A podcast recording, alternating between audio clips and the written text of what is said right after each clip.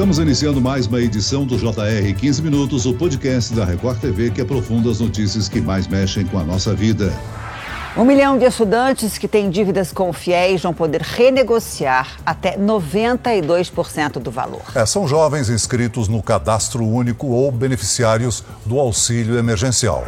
O governo federal publicou a resolução que define as regras para quitar as dívidas com o FIES, o financiamento estudantil. Atualmente, o programa tem mais de um milhão de inadimplentes e o valor dos débitos soma 9 bilhões de reais em prestações não pagas. Qual o melhor caminho para um estudante inadimplente conseguir quitar as dívidas? E será que o FIES ainda é uma das melhores alternativas para quem vai entrar no ensino superior e precisa de um auxílio no pagamento das mensalidades? Eu converso agora com o educador financeiro e gerente do Instituto Nacional de Investidores, Mauro Calil. Bem-vindo, Mauro. Olá, Celso. Um prazer enorme estar aqui contigo. E quem nos acompanha nessa entrevista é a repórter da Record TV em Brasília, Renata Varandas. Renata, o que foi decidido pelo governo? Oi, Celso. Oi, Mauro. Tudo bem? Bom, olha, a medida provisória assinada pelo presidente Jair Bolsonaro, ela permite que o desconto de renegociação chegue até a 92% para estudantes com mais de 360 dias de atraso, que estão inscritos no CAD único ou beneficiários do auxílio emergencial, o que dá mais ou menos aí mais de 500 mil inadimplentes. Para os outros, o desconto é um pouco menor, mas ainda bem generoso, de 86%. Os estudantes inadimplentes com contratos firmados até 2017 podem pedir essa renegociação a partir de agora, do dia 7 de março. Mauro, eu te pergunto, em tempos de pandemia e aumento no desemprego, essa renegociação de dívidas do FIES veio realmente como um presente para esse um milhão de estudantes, né? Olha, veio como um alívio, não diria um presente,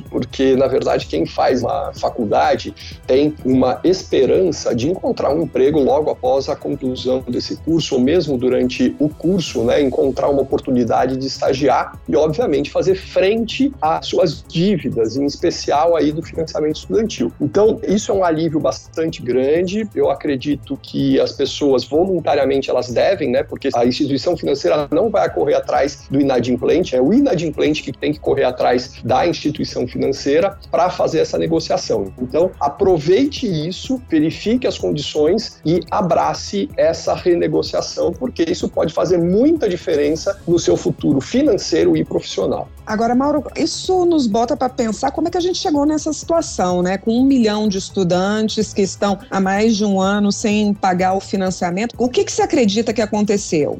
Bom, a gente teve, obviamente, o caso da pandemia, tá? Mas muito antes da pandemia acontecer, essas situações já existiam. Eu nunca vi nenhum estudo por parte do governo divulgando quais os cursos que têm mais inadimplentes. Então, empiricamente, conversando com pessoas, enfim, com ex-alunos, no caso, que estão inadimplentes, eu percebo que alguns cursos, eles têm um potencial maior de inadimplência do que outros. Então, vamos lá, se o estudante faz um financiamento pelo FIES em áreas de saúde, por exemplo, ele mais facilmente encontra vagas de trabalho. Ao passo que nas áreas de humanas, por exemplo, contabilidade, administração, marketing, é mais difícil de encontrar um emprego logo após a conclusão da sua faculdade. Então, o que eu verifico nesse caso é que teve, obviamente, o caso da pandemia, no entanto, a escolha do curso mediante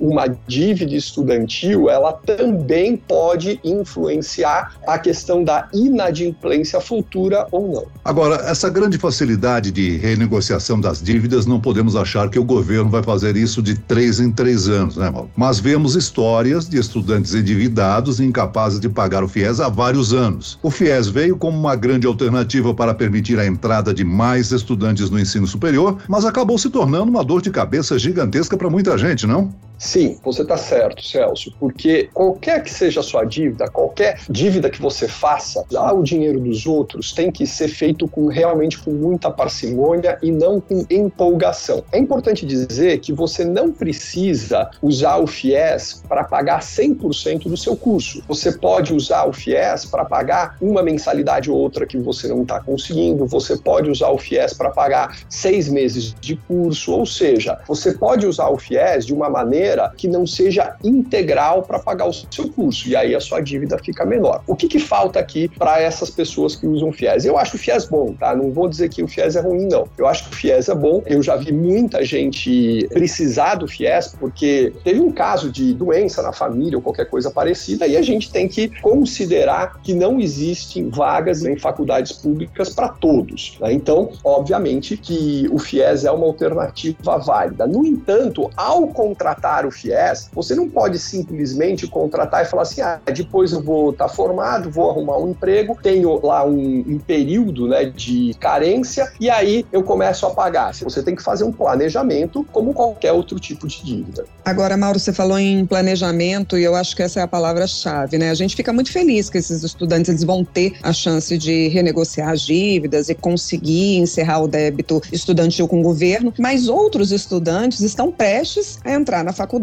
e estão buscando também algum financiamento, porque infelizmente não é todo mundo que consegue bancar os estudos, na verdade, é uma pequena parte da população só. FIES não é a única opção, né? Depende do perfil do aluno. Quais caminhos aí que ele pode buscar? Olha, existem os financiamentos ligados às próprias instituições financeiras, mas são mais caros, tá? E você também tem outros tipos de financiamento, aí dependendo do estado que você tiver, você pode conseguir através de recursos estaduais para fazer isso. Obviamente, também tem para aqueles ótimos alunos a oportunidade de bolsas de estudo, mas aí você realmente precisa ser uma pessoa que se destaca. Paulo, o financiamento do FIES tem juro? Tem juro é um juro subsidiado, é um juro muito pequeno e ele varia também de acordo aí pela porta que você entra, se você está em programas de auxílio do governo ou não, se você veio de escola pública ou não, e tem algumas variáveis, mas sim, tem um juro muito pequeno e é um juro subsidiado. Agora, o ProUni, de certo modo, não é mais vantajoso para o estudante que o FIES, já que também atende alunos de baixa renda? Pode ser que sim, pode ser que não. Né? Como eu disse, Celso, você tem que fazer conta e planejamento. Né? Não existe um único caminho, existem alternativas. E essas alternativas têm que ser consideradas quando você vai entrar na faculdade e você verifica o seu orçamento doméstico. Obviamente, como a gente está num país que o acesso à educação já é bastante complicado, a educação de qualidade é mais complicada ainda, a pessoa se empolga. Existem inúmeros estudantes, no caso de ProUni, de FIES e de outros tantos programas de financiamento, que são os primeiros das suas famílias aqui no Brasil a cursarem uma faculdade faculdade. Eu não estou falando nem que eles vão concluir, mas que ingressaram numa faculdade. Então, esse aspecto dessa empolgação e uma pressão da família, uma pressão que eu digo uma pressão positiva, é algo que realmente empolga. A pessoa vai fazer absolutamente de tudo para ingressar. E isso pode ser uma armadilha via financiamento. É isso que eu quero dizer. Então, não entre num financiamento apenas por entrar. Eu estou vendo aqui nesse próprio caso do refinanciamento do FIES, uma das modalidades é pagar em até 150 vezes vezes, 150 vezes, a gente está falando aí de quase 14 anos para pagamento, né? Acho que são 13 anos e meio, 12 anos e meio para pagamento dessa dívida. Olha só, então uma dívida estudantil é praticamente um financiamento imobiliário, em questão de tempo, eu estou falando, tá? Não em questão financeira. Mas realmente é muito tempo para você ficar endividado. Então tome cuidado com isso. O Mauro, você já salientou que gosta, que é favorável ao FIES, mas após tantas histórias de estudantes inadimplentes, cerca de um milhão, né? É natural que muitos fiquem com o pé atrás de solicitar o financiamento estudantil, não? Sim, é natural. A questão aqui a gente tem que considerar que se tem um milhão inadimplentes, a gente tem vários outros milhões que pagaram suas dívidas sagradamente. Tá? Então a gente também tem que considerar isso é, e que muitos médicos foram formados, muitos fisioterapeutas foram formados, muitos advogados foram formados e outras tantas profissões estão no mercado também graças ao FIES. Tá? Então a gente não pode falar, ah, o FIES está errado. Não. O que eu vejo aqui, e eu não diria que é um certo ou errado, mas é um cuidado ou falta de cuidado, é justamente o que eu disse anteriormente, essa empolgação em tomar um empréstimo simplesmente porque ele está disponível. Para a faculdade, né, para a instituição que está recebendo do FIES, é muito bom, porque ela sabe que ela não vai perder o aluno desde que ele não repita de ano, que enfim, tem uma série de regras lá, tá? E para ela ela tá tudo ok. Agora, quem fica com a dívida é o aluno. Então, nesse caso, volto a dizer, primeiro, verifique a faculdade, que o curso que você está fazendo, porque a profissão depois vai te dizer muito se você vai conseguir ou não honrar essa dívida, a existência ou não do FIES. Ou seja, o estudante tem que ter um controle né, financeiro correto, só usar em extrema necessidade. Eu, eu acredito que é isso, Celso. Você falou corretamente. Assim, olha, caramba, é a chance da minha vida e eu realmente não tenho a menor condição, eu não consigo sair da faculdade e ir para o emprego, não consigo, a minha família não consegue pagar metade da minha faculdade, coisas assim. Bom, é extrema necessidade, ok, eu vou para um financiamento estudantil. Mauro, Celso falou dos juros do FIES. Tem três modalidades de FIES, né? A primeira com juros zero e outras com taxas que costumam ser de 3% a 6,5% ao ano. Além disso, o estudante também precisa pagar uma taxa de administração, que normalmente é 50 reais a cada trimestre. E por último, outro custo que o universitário tem que lembrar que vai ter é o seguro vida, que ele é obrigatório durante a realização do curso. Então não é exatamente aí um pagamento sem compromisso da mensalidade.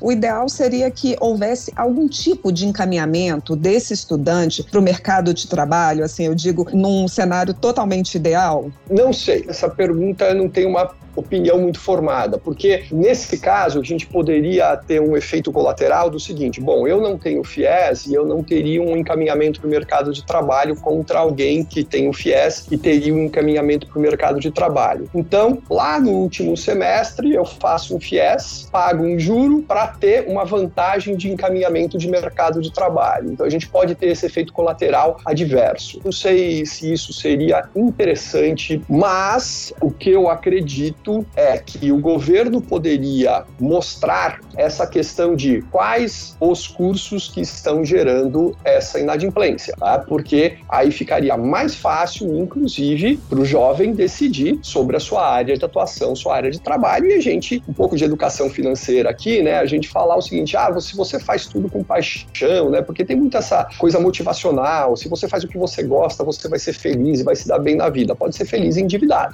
Né? Quando a gente está falando de trabalho, trabalho, e eu tive um chefe que falava isso para mim quando eu era estagiário, e falava: gente, sabe o que a gente chama de trabalho? Porque a gente paga vocês para fazer alguma coisa e nem sempre as coisas que a gente faz são muito agradáveis e divertidas. A gente tem que fazer o que é preciso ser feito. E seria importante a gente ter esses dados para saber que tipo de profissões estão com mais dificuldade de inserção no mercado. E é um dado bastante prático, inclusive. É, faz todo sentido. Eu não tinha pensado por esse ângulo da história de alguém querer se beneficiar para entrar no mercado usando o FIES. Faz todo sentido. Agora, uma boa alternativa para não se perder nos pagamentos do FIES é também não esperar a faculdade terminar para começar a pagar, né? Para não ficar aquela dívida eterna, tentar diminuir a dívida ainda durante os estudos. Perfeito, Renata, porque olha, agora você tocou num ponto que eu achei ótimo. Eu já vi muitos estudantes pagarem cerimônia de formatura e colação de grau e estando pendurado no FIES. Né? Então, quer dizer, o que, é mais importante? Você pagar o seu financiamento e começar a sua vida profissional sem dívida ou simplesmente ter uma festa de formatura que custa uma fortuna, vamos combinar, né? É, eu sou suspeita porque eu não paguei a minha festa de formatura, eu fui como convidada, então sou suspeita para falar.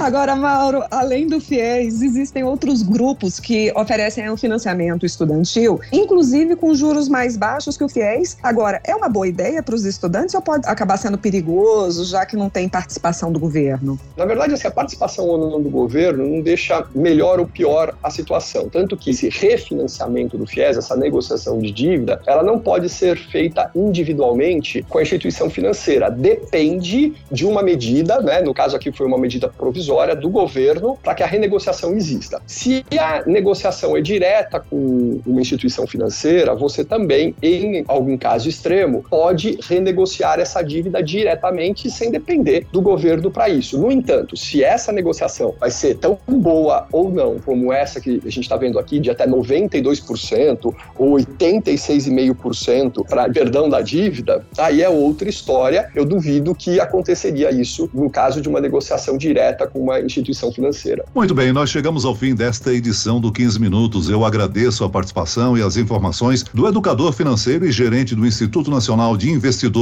Mauro Calil. Obrigado, Mauro. Um grande abraço, Celso. E agradeço a presença da repórter da Record TV, Renata Varandas. Renata. Obrigada, Celso. Obrigada, Mauro. Até a próxima.